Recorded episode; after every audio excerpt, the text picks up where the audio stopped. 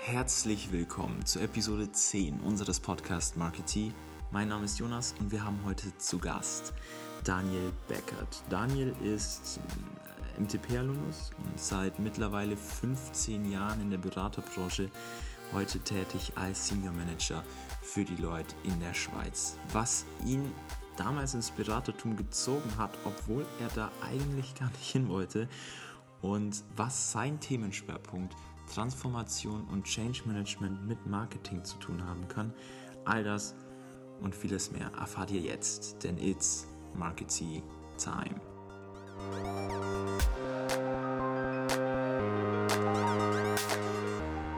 Wir sitzen jetzt noch hier am Bodensee, die Sonne geht langsam aber sicher unter.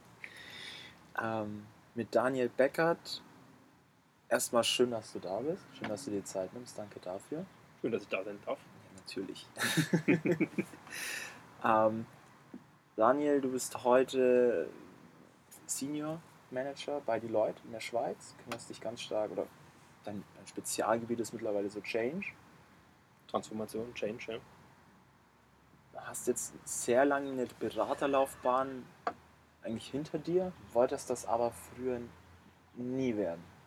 Genau, ursprünglich während meines Studiums habe ich gesagt, äh, alles nur nicht Beratung. Genau.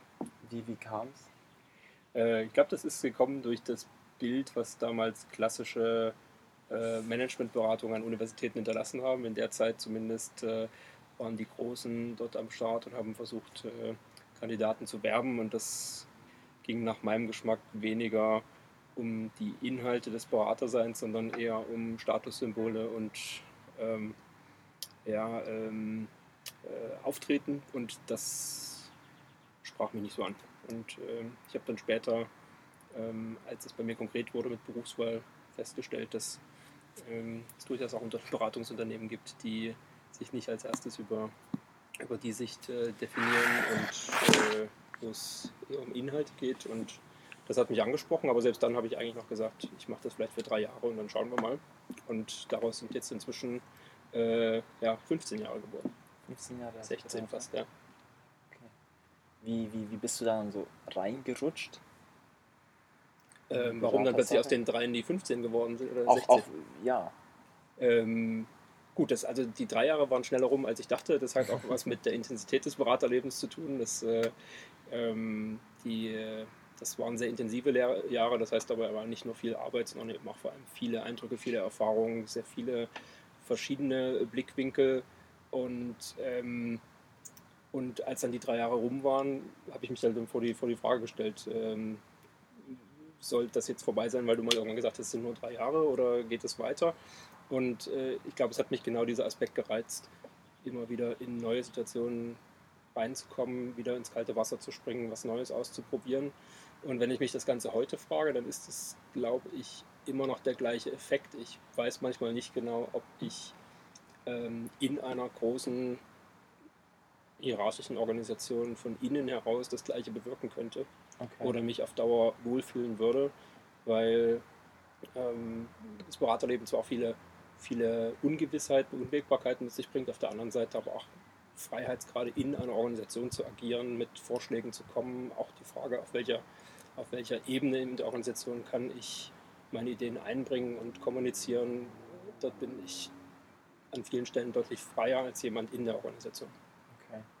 Was war dann, weil du gerade vorher meintest, dir hat das Bild nicht so getaugt, das vermittelt wurde von den Beraterfirmen. Was war für dich als Student so das, was dich angespornt hat oder was du später im Beruf verwirklichen wolltest? Ähm, ich glaube, mir ging es als erstes auch darum, irgendwo ein, ein, Umfeld zu finden, wo ich mich ausprobieren kann, wo ich die Sachen, die mir liegen, die, die mir Spaß machen, ähm, einbringen kann und aus, diesen, aus diesem Umfeld was für mich selbst eigenes entwickeln und, und, und, und finden kann. Und ähm, dort hatte ich den Eindruck, dass, dass, ähm, dass das die, die klassischen Beratungshäuser damals zumindest, ähm, dass das nicht im Vordergrund stand. Okay, also für dich immer ganz wichtig, also selber immer neue Sachen ausprobieren, sich selber weiterentwickeln, also persönliche Weiterentwicklung, mhm. so als großes Ding immer gewesen. Ja, und vielleicht ist es auch, ähm, bei mir war es nie so, dass ich genau das Bild im Kopf hatte, was möchte ich in zehn Jahren machen. Es gibt ja Leute, denen gelingt das sehr gut, die, die, ähm, die haben genau ein Bild vor Augen, wo sie in zehn Jahren stehen wollen. In drei oder fünf kann ich das vielleicht noch grob einschätzen, auch damals vielleicht grob zumindest, aber ich glaube, mir war wirklich immer eher wichtig ähm, zu schauen, was mache ich gerne und was, also worin bin ich gut und was mache ich gerne und, äh, und dann zu schauen, was sich daraus entwickelt. Okay. Und ich glaube jetzt eigentlich im Nachhinein, dass das vielleicht in die heutige Zeit sogar viel besser passt als dieser Ansatz zu sagen, wo möchte ich gegen Ende meiner, meiner, meiner Berufskarriere stehen, weil das von so vielen Unwägbarkeiten äh, beeinflusst ist, dass man das kaum sagen kann. Also ich finde es manchmal eher suspekt, wenn Leute noch während ihres Studiums sagen, ich möchte mal irgendwann CFO werden oder ja, weil keiner sagen kann, wie in 10 Jahren, 15 Jahren das Bild ja. des CFOs oder das ist jetzt nur ein Beispiel ja, aussieht. Die Welt hat sich einfach auch in den letzten 10 oder 50 Jahren massiv schnell vorangedreht und auch Berufsbilder drehen sich komplett. Wenn jemand vor 15 Jahren gesagt hat, er möchte gern Journalist werden, dann hat das ein ganz anderes Bild im, äh, im Kopf bedeutet als, als Journalismus, den es heute ausmacht, zum Beispiel. Ja. Und das ist mit ganz vielen anderen Bildern auch so. Deswegen glaube ich, ist es immer wichtiger zu schauen, was liegt einem, was macht einem Spaß, das, das voranzutreiben und dann schauen, was sich daraus entwickelt, zumal das oft ja dann auch von bestimmten Gelegenheiten abhängt. Okay. Manchmal, es gibt diesen schönen Dreisatz, ich weiß gar nicht, von wem der ist, ähm, dass eigentlich mal so drei Faktoren zusammenkommen müssen. Das eine ist, ist Talent, das andere ähm, ist ähm, äh, eigene Vorbereitung oder das Trainieren von Fähigkeiten mhm. und das dritte ist die Gelegenheit, die Opportunity. Okay. Und einfach nur auf die Opportunity zu warten, ist, ist falsch. Ja, die anderen beiden braucht es eben auch. Und äh, da es aber auch immer solche Gelegenheiten im Leben gibt, auf die man dann im geeigneten Moment aufspringen sollte, kann niemand im, Vor im Vorhinein sagen, wo es ihn genau hintreibt. Das ist, okay. Ich finde das eben deutlich, deutlich realistischer zu sagen, fokussieren auf die Sachen, die einem Spaß machen und die einem liegen und dann schauen, was sich daraus ergibt. Was glaubst du, welche Rolle spielt da das Talent und die, die eigenen Stärken? Also wie groß ist die Rolle vielleicht dann auch im Vergleich zu dem Willen, irgendwo hinzukommen und zu sagen, egal ob da jetzt meine Stärken liegen oder nicht, ich werde daran arbeiten, an meinen Schwächen? Das hängt von der, ich glaube, das hängt von der, der Art der, der Fähigkeiten oder Skills ab, um die es da geht. Es gibt Sachen, die kann man trainieren, die kann man, die kann man sich durch mit viel Energie und, und eisernem Willen verstärken. Aber es gibt auch bestimmte Fähigkeiten oder Kompetenzen, wo eine bestimmte Veranlagung da sein muss. Okay. Ähm, wenn ich jetzt gesagt hätte zu Beginn meines, meiner, meiner Laufbahn, ich möchte jetzt aber Konzertpianist werden, dann wäre ich das wahrscheinlich auch mit der größten Energie nicht geworden, okay, weil mir ja. bestimmte Anlagen fehlen. Ja, so. was war so gerade vielleicht in deinem Studium, was das dich sowohl fachlich als auch persönlich enorm geprägt hat? Gibt es da irgendwas? Oder sagst du, okay, darauf greife ich bis heute noch enorm zurück? Immer wieder. Ich glaube, es sind zwei Sachen. Zum einen ist es tatsächlich, ähm, sind es Aspekte von, von MTP tatsächlich. Ähm, ich bin, als ich, als ich bei den Vereinen gestartet bin, relativ schnell in die Situation gekommen, ähm, dass ich zusammen mit zwei anderen die Organisation von einer Geschäftsstellenversammlung übernommen habe, weil das eigentlich dafür vorgesehene Team, die ähm, ähm, in dem Moment die die Rolle nicht wahrgenommen hat. Das heißt, wir sind dort reingesprungen, weil sonst niemand anders gemacht hätte und haben dann die, die Organisation sehr kurzfristig übernommen und waren dann sehr schnell plötzlich in der Verantwortung, die wir uns vorher vielleicht selber gar nicht zugetraut hatten. Und das, was wir in der Phase gelernt haben, das, da greife ich manchmal heute noch drauf zurück, einfach im okay. Sinne von, wie löse ich un, äh, unlösbare äh, Probleme oder einfach sich bewusst zu machen, was eben geht, wenn man, wenn man die richtigen Leute mit an Bord holt, wenn man es schafft, und das lernt man in so einer Organisation ja auch sehr schön, ähm, Leute zu motivieren ohne klassische monetäre Aspekte, sondern einfach über Motivation, über ähm, das Zusammenbringen der richtigen Fähigkeiten zum richtigen Zeitpunkt.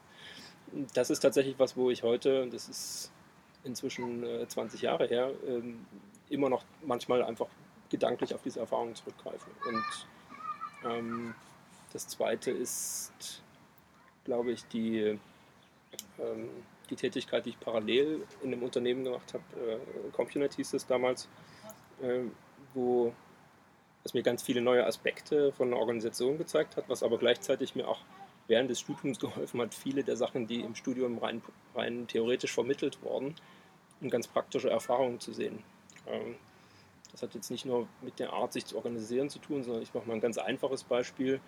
Ähm, wenn bei uns in Finance Controlling jemand von Profit Centern, Cost Centern gesprochen hat, das war damals ein sehr recht neues äh, Prinzip, ähm, dann konnten sich die wenigsten was darunter vorstellen und ich habe es einfach äh, zweimal die Woche in meinem, in meinem Werkstudentenjob ganz praktisch ja, okay. erlebt, was das heißt, was der Unterschied ist. Und, ähm, und da gab es ganz viele Aspekte, die dann sehr plastisch wurden, einfach weil, weil man sie aus dem Alltag spiegeln konnte. Okay. Was war vielleicht gerade an diesem Unternehmen so das Besondere, so das, was wirklich prägend war? Also die, heute kennt das glaube ich kaum noch jemand. Ähm, das war eigentlich eine ganz, äh, eine ganz spannende und einzigartige äh, deutsche Unternehmensstory, gegründet von einem, äh, von einem recht jungen Gründer, äh, Just Stollmann damals, der zunächst nach seiner Ausbildung in die, in die USA gegangen ist und ähm, Erfahrungen auch in der Beratung gemacht hat und auch in der Art, wie Organisationen aufgebaut werden und mit den ganzen Ideen dann nach Deutschland zurückgekommen ist, sein eigenes Unternehmen gegründet hat und es geschafft hat, das innerhalb von wenigen Jahren auf die Größe von, ich glaube, 3000 Mitarbeitern und aufzubauen und sich als ganz zentrales Element für äh, ganz zentralen Dienstleister für ähm, Unternehmensinfrastrukturen zu positionieren zwischen den großen Hardwareherstellern, die es damals eigentlich nur gab auf dem Markt. Und ähm, der hat das aber auch deswegen geschafft, weil er ganz eigen, eigene Ideen mitgebracht und umgesetzt hat, wie man Mitarbeiter befähigt, wie man das schafft, möglichst hierarchiearm, äh, teamorientiert äh, zu, zu arbeiten und gleichzeitig alle entsprechend ihres Einsatzes und ihrer Fähigkeiten am Erfolg zu beteiligen. Und das sah dann für mich praktisch so aus, dass ich am ersten Tag, als ich dort gestartet bin in der Niederlassung, feststellte, dass rein zufällig mein, mein eigener Arbeitsplatz, den ich dann da bekam, direkt neben dem Geschäftsführer der, der lokalen Niederlassung war. Einfach weil es dort einfach keine, keine Bürogrenzen gab. Mhm. Das ist heute ein Zusammenarbeiten, was in vielen, gerade jüngeren Unternehmen recht üblich ist. Das war damals aber komplettes Neuland und ähm, es hatten alle die gleichen Dienstwagen, egal auf welcher Stufe sie waren. Und ähm, ich weiß noch, es gab mal irgendwann ein, äh, so ein Sommerfest der gesamten Firma deutschlandweit mit äh, über 1000 Gästen. Und dort saß jemand neben dem Gründer und hat ihn nicht erkannt, einfach weil er wie ein Typ wie du und ich einfach mit auf der, auf der Bierzeltbank saß. Okay. Und, ähm, und das waren Mechanismen, die heute vielleicht aus heutiger Sicht trivial klingen, damals mir aber ein sehr schönes Beispiel und sehr, sehr ungewohntes Beispiel gezeigt haben, wie man Unternehmen anders organisieren kann und was das für eine Kraft ähm, auslösen kann und für eine Dynamik in solchen Organisationen. Und gleichzeitig ein paar Jahre später ist das Unternehmen dann, das war noch vor dem äh, vor der New Economy Welle und vor dem neuen Markt und äh, Finanzierungsmöglichkeiten, die sich dann später anders ergeben haben, ähm, hat er dann später das Unternehmen an ein großes amerikanisches Unternehmen verkauft und dort konnte man dann oder musste man dann beobachten, wie schnell sich so eine sehr einzigartige Kultur dann plötzlich auch wieder wandeln kann, wie die ganz plötzlich dann auch ja, fast kollabiert, einfach weil die gleichen Leute, die vorher von der, von der Attraktivität, von der Einzigartigkeit angezogen wurden, dann plötzlich eben auch ähm, ja, sich nicht mehr so angezogen davon fühlen. Die ersten gehen, dann kommen die nächsten, die nachkommen, sind vielleicht dann eben nicht mehr so eine bunten Profile, sondern eher konforme Profile. Und dann wurde das plötzlich sehr sehr gleichartig, sehr, äh, sehr ja, ich würde was sagen, austauschbar, während es vorher okay. eine sehr einzigartige äh, Struktur und Arbeitsweise war. Und das war sehr schön zu beobachten, also sowohl das, die Dynamik am Anfang als eben dann auch das, was dann leider am Ende passiert ist. Äh, und da habe ich, glaube ich, sehr viele, sehr viele Schlüsse draus gezogen und okay. Beispiele draus gezogen, die ich auch heute noch im Kopf habe. Okay. Also eine sehr, sehr, sehr starke kulturelle Sache. Was denkst du? Also glaubst du, der Erfolg von diesem Unternehmen oder auch dieser schnelle Erfolg dieses Unternehmens hat eher darauf beruht, okay, da waren einfach Leute, die es, einfach weil es fachlich was Neues war, weil es auch thematisch ein bisschen was Neues war, als Dienstleistung was Neues war? Oder war es, und, und weil es dann auch noch gut war, oder war es wirklich mehr dieser, dieser kulturelle Aspekt? also ich glaube, da muss man dann wieder differenzieren zwischen den wirklich den reinen Fachexperten, die das Unternehmen natürlich gebraucht hat, um seine Art der Dienstleistung zu produzieren. Ich glaube, für Okay. die war das äh, wirklich State of the Art, weil es einfach eine neue Art des Herangehens war und sie dann auch wussten, dass sie in dem Umfeld sich am schnellsten entwickeln können. Das ist gerade in sehr technologie technologiestarken Themen wirklich immer entscheidend, dass gerade die fähigsten Talente das Gefühl haben, dort können sie das sich am besten weiterentwickeln. Da Mhm. geht es gar nicht um, darum, die höchsten Gehälter zu zahlen, sondern finde ich Gleichgesinnte, finde ich ein Umfeld, in dem ich quasi den Turbo einlegen kann und, ähm, und, und für und für andere Bereiche, ich nehme jetzt zum Beispiel mal hier Vertriebsfunktionen oder, oder ähnliches, ich glaube, dort war es einfach wirklich die andere Art des Zusammenarbeitens und die andere, dass Arbeit eben auch andersartig auch Spaß macht. Ja. Und wie gesagt, ein paar Jahre später kamen ganz ähnliche Ansätze über äh, die New Economy, der ganze, der ganze Internet-Hype, der dann eben Ende der 90er, Anfang der 2000er Jahre massiv einsetzte. Ähm, kam das in, in, in anderen Branchen auch ähnlich, gerade eben bei Neugründung. Aber bis dahin war das eben doch sehr einzigartig. War dieser, war dieser Werkstudentenjob für dich so auch ein bisschen so ein, so ein Startschuss, so ein, sag mal, so ein Katalysator dafür, dass du vielleicht heute auch in diese Change-Richtung, die ja auch viel mit Kulturellem immer zu tun hat, mal, gerutscht bist oder dass du da gelandet bist? Ähm, das war vielleicht nicht eins, nicht eins zu eins der Übergang in diese Themen, aber es hat auf jeden Fall, glaube ich, gedanklich sehr viel bewirkt, weil es für mir immer wieder vor Augen geführt hat, wie wichtig äh, und zentral dieses, dieses Element einmal motivierter und, und, und, und begeisterter Mitarbeiter ist und wie und, und andererseits auch wie schnell dieser Aspekt auch verloren gehen kann, wenn man sich nicht genügend darum kümmert, dass das einfach ein sehr hohes Gut ist, ähm, was aber sich manchmal schwer aufbauen lässt und aber auch sehr, sehr leicht wieder verloren gehen kann. Und, ähm, und das ist was, was ich bin dann später, in, als ich in der Beratung gestartet bin, sehr viel auch in, in, in, in verschiedenste Umbauthemen, Transformationsthemen gekommen, wo es dann vielleicht eher um das Organisi Organisieren als solches ging, wo man aber auch sehr schnell gemerkt hat, wie, wie zentral dieser Aspekt ist, die Leute mitzunehmen, die, die Organisation von, den, von der Notwendigkeit oder von, der, von den Vorteilen eines bestimmten Umbaus zu überzeugen und dann auf dieser Reise eben auch mitzunehmen, weil es gibt die schönsten Konzepte, wenn die nur auf Papier existieren oder nur auf Papier funktionieren, dann nützt das niemandem was.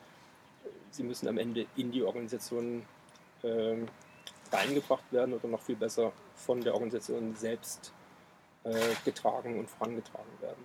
Und, und je früher man mit dem Teil des, des, der Übung beginnt, desto, desto besser. Und ja, und für mich heißt das die letzten, ich glaube, acht, neun Jahre, dass ich eigentlich fast nur noch auf, der, auf dieser, dieser Perspektive der, der Menschen, die, die in, um, in Umbrüchen, in Transformationen stecken, was das für die bedeutet und wie die am besten in, diese, in diesen Umbau integriert werden. Ähm, das, das ist mein, mein Themenfeld der letzten acht, neun Jahre. Okay. Jetzt, du meintest, ähm, du hast mit Marketing, nachdem du bei MTP warst, nicht mehr viel zu tun gehabt, hast dich Mhm. damit auch gar nicht groß auseinandergesetzt. Jetzt sprechen wir gerade über Veränderungen im Unternehmen, wie Menschen mit einbezogen werden müssen. Und jetzt gibt es zum Beispiel gerade ja bei der Deutschen Bank dieses Beispiel guter Beitrag. Ich weiß nicht, ob du das, ob du das schon gehört hast. Ja, Es ist, ähm, die Deutsche Bank versucht ja auch so einen kleinen Culture Change hinzubekommen. Und man sagt, okay, Marke wächst von innen. Sprich, wenn wir innen nicht das tun, was wir nach außen ausstrahlen wollen, dann ist die Sache eh für die Katz. Mhm. Und jetzt gibt es diese Kampagne, die zunächst erstmal die nächsten drei Monate intern im Unternehmen ausgerollt wird. Mhm. Ähm, quasi Hashtag guter Beitrag. Wo es halt eben um genau das geht. Wie leisten wir einen guten Beitrag? Wie leistet jeder Mitarbeiter einen guten Beitrag? Hast du, wenn man das vielleicht aus der Perspektive sieht, vielleicht doch noch was mit Marketing zu tun? Oder drehen, dreht sich dein Arbeitsfeld und dein, dein, dein, dein Schaffen um wieder einen ganz anderen Punkt? Also wenn man jetzt die, die Banken als, ähm, als Paradebeispiel sieht, dass sich äh, Organisaz Organisationen in den letzten Jahren massiv transformieren müssen, ähm, ähm, dann ist das Beispiel wahrscheinlich äh, sogar recht passend für, diese, für diesen Doppelaspekt, dass ich eben, ähm, ja, sagt so schön, walk the talk, was nützt mir die beste Marketingkampagne, wenn die Organisation nicht dahinter steht. Und äh, gleichzeitig muss ich natürlich auch Mitarbeitern erstmal vermitteln, dass sich die Welt weitergedreht hat, dass sich das, äh, die Branche und damit auch das Geschäftsmodell des einzelnen Unternehmens in der Branche massiv verändern muss. Äh, bei Banken hat es jetzt noch mehrere Komponenten. Es gibt den technologischen, die technologischen äh, Treiber, es gibt aber auch einen gesellschaftlichen Wandel. Ähm, es gibt die ganzen stärkeren Regulierungsanforderungen der letzten Jahre. Ähm, und gleichzeitig natürlich auch ähm, eine, andere, eine andere Haltung der Talente, die eine Bank äh, braucht und die, für die sie attraktiv sein muss. Und, und dann nützt mir, dann nützt mir die, die beste Marketingkampagne nichts. Hast du irgendein konkretes Beispiel für ein Unternehmen, bei dem dieses, okay, wir wachsen von innen heraus und unsere Mitarbeiter sind eigentlich unsere Botschafter für alles, bei dem dieser Übergang auch dann zur Außenwirkung hin top läuft, super fließend funktioniert?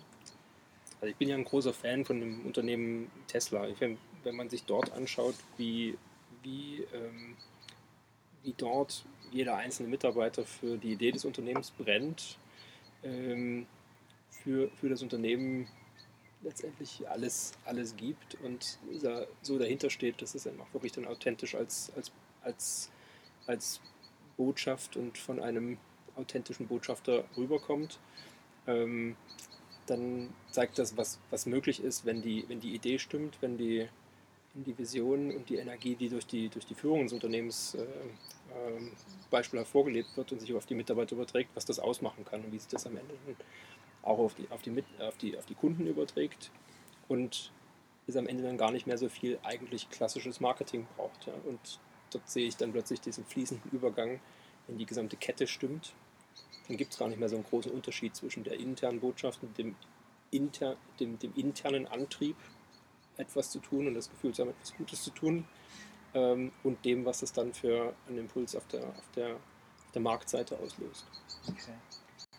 Vielleicht noch eine ganz andere Frage, weil ich das immer wahnsinnig spannend finde und weil das auch immer wieder aufkommt, ist dieses, warum haben Unternehmen ein Problem? Je größer sie werden, je, je stärker sie werden, vielleicht auch je, je älter und etablierter sie werden, dass man sich dann irgendwie festfährt, dass dann Strukturen halt genau diese Dynamik oder genau diese, diese dass Struktur genau diese Struktur quasi verlieren. Ja, vielleicht. Ich glaube, sie haben vielleicht sogar in dem Fall zu viel Struktur. Also die ähm, ab einer bestimmten, einer bestimmten Größenordnung verfestigen sich oftmals Strukturen, auch wenn das eigentlich nicht gewollt ist. Ähm, das hat, ich glaube, zwei Treiber. Das eine ist die, die pure Größe an Organisationen, das andere ist auch die Geschwindigkeit, in der sie dahin gewachsen ist. Also wenn ich als Organisation zu schnell wachse, Erfolg ist ja eigentlich erstmal was Schönes, ist, äh, Wachstum, das Wachstum äh, ist ein Teil davon, ähm, dann kann das aber bedeuten, dass ich bestimmt, bestimmte Teile der DNA, die mich so groß gemacht haben, dabei auch verliere, weil ich gar nicht schaffe, den gleichen Spirit, die gleichen Merkmale über dieses Wachstum auch weiterhin sicherzustellen. Gleichzeitig muss ich dann plötzlich oftmals andere Strukturen etablieren, die ich vorher gar nicht gebraucht habe. Und die werden dann starrer, statischer, als das eine kleine Organisation kann. Jetzt ist es so, dass heute eigentlich äh, mit den technischen Möglichkeiten, die wir alle haben und äh, mit gesunkenen Transaktionskosten und all diesen Aspekten, ähm, es eigentlich möglich sein sollte, viel flexibler, viel agiler und viel auch ähm, wechselhafter, virtueller auch in größeren äh, Organisationen zu agieren. Die Realität zeigt, das wird noch zu selten gemacht. Die, ähm, es, ab einer bestimmten Größenordnung einer Organisation sieht man doch noch viel stärker hierarchische Bäume, klassische Matrix-Organisationen und damit auch Verfestigungen, Verstarrungen, die in dem Moment, wo dann gerade äußere neue Veränderungen ähm, auf diese Organisation einwirken, die Organisation überfordern. Okay. Und ähm, jetzt ist die Frage, was kann man dagegen tun, was, was ist möglich ähm, in, dieser, in dieser Situation Ähm, eigentlich möchte heute jeder flexibel, agil und teamorientiert in, in, in, in, wir sprechen vom Network of Teams, also dem, den netzwerkartigen Strukturen, Strukturen in Teams, äh, Aufgaben situationsbasiert zusammenarbeiten. Ähm, in, der, in der Praxis lässt sich das noch nicht immer so einfach steuern, aber ähm, ich sage immer, die, die, das Arbeitsumfeld von Beratungsunternehmen, in denen ich seit 15, 16 Jahren unterwegs bin, ist eigentlich prädestiniert, um zu zeigen, wie das Arbeitsumfeld in, in den heutigen oder dann hoffentlich wenigstens zukünftigen Organisationen aussehen sollte. Weil in Beratungsunternehmen fast ausschließlich ähm, projektartig, projektbezogen zusammengearbeitet wird und damit auch ganz oft ähm, die Frage, wie wird mein eigener Erfolg gewertet, wie wird meine eigene Leistung, meine eigene Performance bewertet, viel weniger äh, im Einflussbereich meines formal klassisch Vorgesetzten liegt, sondern viel mehr von den Leuten, mit denen ich zusammenarbeite, mit denen ich im Projekt agiere, sei es dort gerade der äh, Programmleiter, sei es jemand vom Kunden, sei es meine Peers, die, mit denen ich unterwegs bin. Und die meisten von uns arbeiten ja nicht nur an einem Projekt, sondern vielleicht an mehreren gleichzeitig in, internen Initiativen und ähm, die, das sind die Herausforderungen, vor denen heutige Organisationen stehen, dass ähm, ich diese, diese, diese schnellen Wechsel, diese, diese Fragilität in der Zusammenarbeit äh, trotzdem noch in irgendeine Organisationsform gießen muss. Und ähm, die, die, die, klassische, die klassische Pyramide oder die klassische Baumhierarchie, Matrix, was auch immer, die wird nicht die Antwort dafür sein, aber alle Organisationen, die es schaffen, sich so lange wie möglich davon fernzuhalten, sind zumindest auf dem richtigen Weg. Das mit dieser klassischen Baumorganisation, klassische Matrix, das triggert mich jetzt natürlich ein Stück weit, weil das ist ja genau das, was ich seit jetzt dann zweieinhalb Jahren in meinem Studium lerne. Mhm.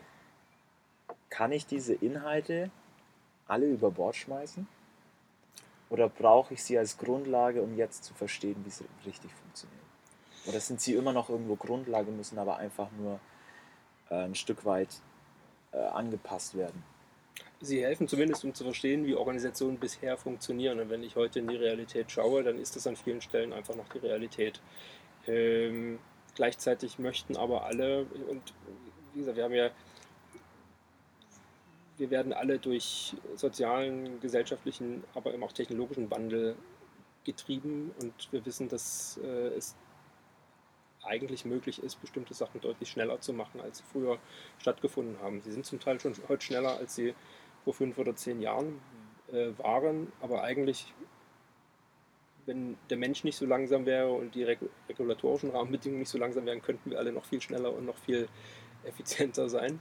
Und insofern hängt auch die Art, wie wir uns organisieren, noch ein Stück hinterher. Und äh, man sieht das in kleineren Organisationen schon viel besser, wie sowas funktionieren kann, eben auch so in, in, äh, in virtuellen Netzwerken zwischen verschiedenen Unternehmen oder Partnerorganisationen. Sobald das eine einzige Organisation ist, ähm, funktioniert das ab einer bestimmten Größe noch nicht so, wie es könnte. Und äh, deswegen der, der theoretische Hinter- oder äh, der theoretische Unterbau, der hilft immer. Mhm. Ähm, und die eine Lösung für, für, sehr große Organisationen ist auch nicht gefunden. Im Moment wird sehr viel experimentiert. Ähm, und auch dieses Experimentieren fun funktioniert nur letztendlich mit einer Mischung aus diesem klassischen Unterbau, äh, also dem klassischen Unterbau der bisherigen äh, Organisationstheorie und gleichzeitig aber eben auch einem Stück gesunden Menschenverstand, was braucht es denn zusätzlich und wie bringe ich diese beiden Welten zusammen. Das ist vielleicht, wenn ich mich an, äh, an meinen Wechsel vom Studium in die, in die Wirtschaftsrealität erinnere, und ich habe das bei ganz vielen ähnlich gesehen, waren wir auch damals eher erschrocken, als wir viele der Sachen, die, die uns in der, im Studium vermittelt wurden, in der Realität nicht eins zu eins wiedergefunden haben. Es ist immer eine Mischung aus, ja. ähm, aus ähm, ja, den Konzepten und der Realität und die Wahrheit liegt irgendwo, liegt irgendwo in der Mitte. Ähm, es,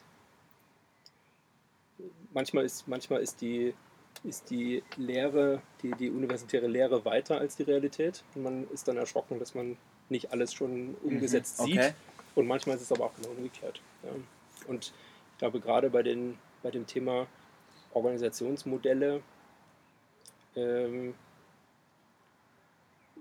wie gesagt, das eine große neue Modell, was, was für, für große globale Organisationen funktioniert, das muss noch gefunden werden. Und gleichzeitig bin ich aber auch immer ein Freund davon, sich sag mal, Prinzipien und, und Grundmodelle anzueignen, um sich dann sein eigenes Modell schaffen zu können, was besser auf die Realität passt.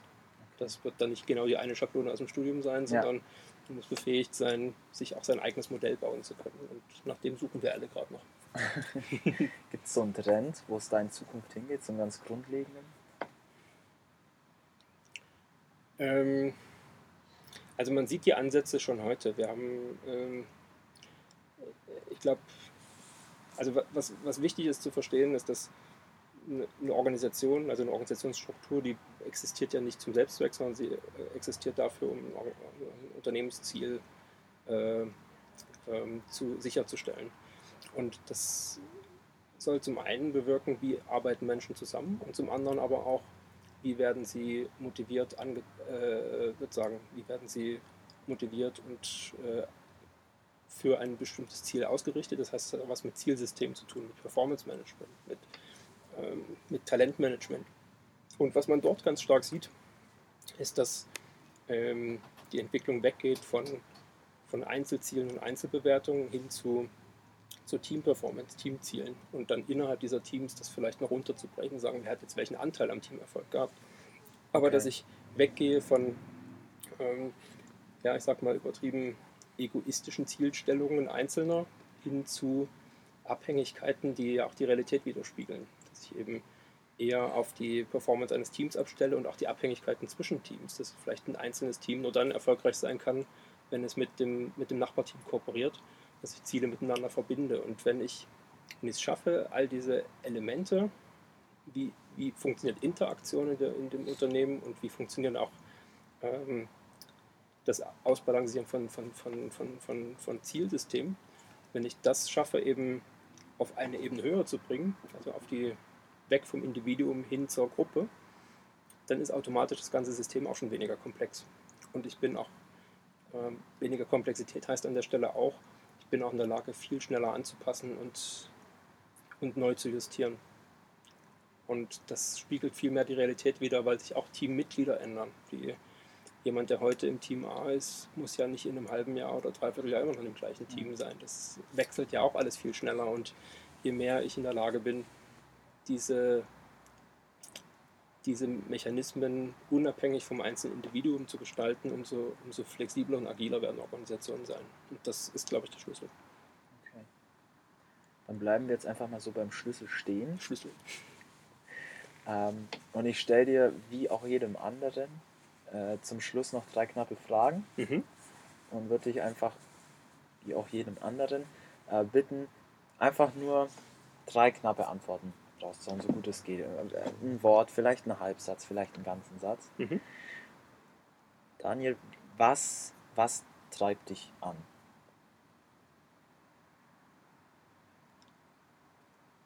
Ich glaube, die, die Lust auf, auf Neues, auf, auf ungewohnte Situationen und bei denen ich aber in der Lage bin, sie, sie zu meistern.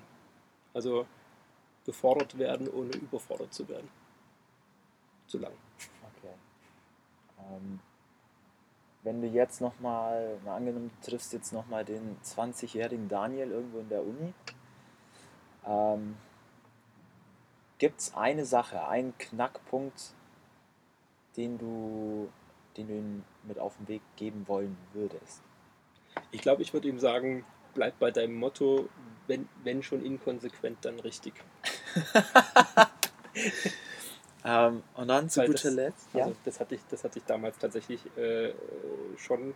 Das hat sich irgendwann so rausentwickelt und äh, ähm, spiegelt für mich so schön den, den Widerspruch zwischen man, man sollte Sachen schon äh, richtig angehen, aber man darf auch mal inkonsequent sein. Okay.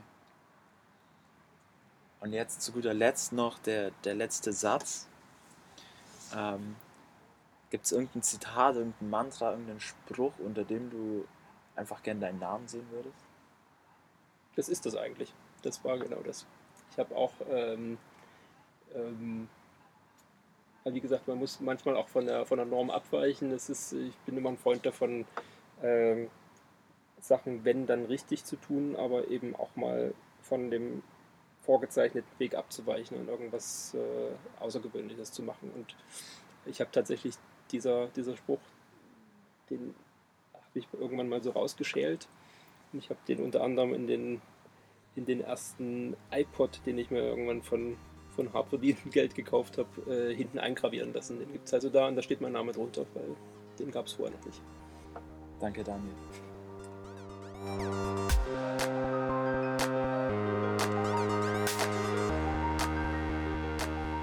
Alles klar, Leute, das war Episode 10 unseres Podcasts Marketing. Wir hoffen natürlich, wie immer, es war was Spannendes für euch dabei. Wir hoffen, Daniel konnte euch was mit auf den Weg geben.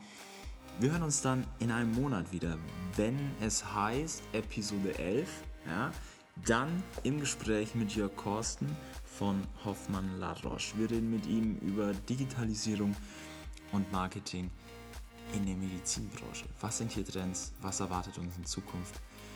Bis dahin nicht abwarten und Tee trinken, sondern rausgehen einfach machen.